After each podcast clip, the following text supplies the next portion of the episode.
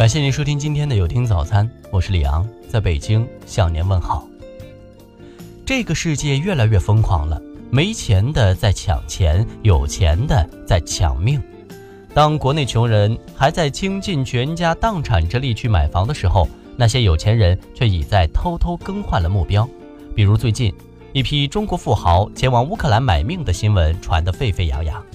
这四位富豪前往乌克兰进行胚胎干细胞抗衰老治疗，这种治疗打一针需要花费六十万。有中国富豪觉得他们第二天手脚热乎，甚至视力都好了。他们表示愿意花四百万年轻三十岁，只要能健康长寿。钱对他们来说不是问题，六十万元与日常安排一场价格不菲的旅行并没有什么太大差别。在以前，我们常说生命对于每一个人来说是平等的，时间对于每一个人来说也是恒定的。而现在，我们不得不承认，在金钱和权力方面，生命正在变得不平等，时间正在变得有偏见。这件事说明了一个大道理：房子最终无法成为人们的终极寄托。想看看，如果无人驾驶加上智能交通普及。大家远距离上班就更不是问题。如果 VR 的技术的成熟，远程办公、上学、医疗都成为可能。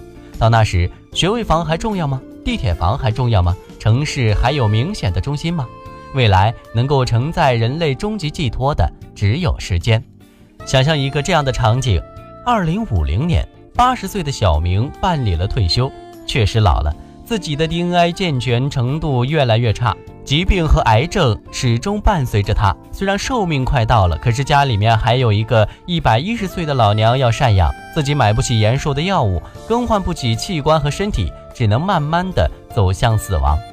而在公司里的健身房里，癌症痊愈后的董事长还在美女教练的陪伴下举铁。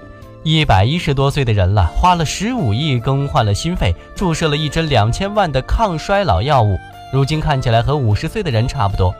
对于小明来说，时间公平吗？世界公平吗？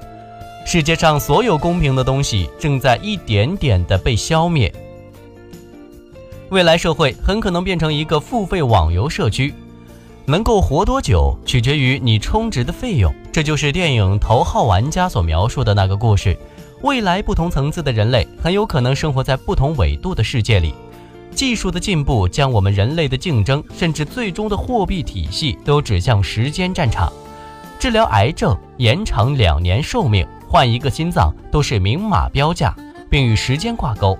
当我们看着高等阶级的大人物有能力向天再借五百年的时候，他们的孩子开始从云端下载各种逆天的技能的时候，还是普通寿命的你，看着一事无成的傻逼孩子，还会守着去炒房吗？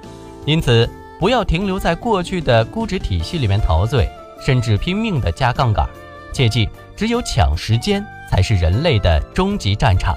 再想想我们的当下吧，随着环境污染、饮食健康、生活压力等等生存条件的恶化，癌症的发病率越来越高，越来越年轻化，各种疑难杂症越来越多。要知道，随便一个病症都有可能让你的人生倒塌，而绝大多数人为了拥有更多物质和空间，却还在拿命换钱。未来，他们只有用钱去换命了。以买车买房为价值标准的时代正在离我们远去。不管房子产权是七十年还是无限期，那都和你没有关系，因为那时你已经不在了。所以，每一个人，请先不要为你获得的物质和空间而洋洋得意。最重要的战斗马上就会上演，请感觉思考以下三个问题：你还能奋斗多久？你陪父母的时间还有多少？你陪孩子的时间还有多少？感谢您收听今天的有听早餐。如果您觉得不错，请分享给您的朋友们吧。我是李昂，我们明天再见。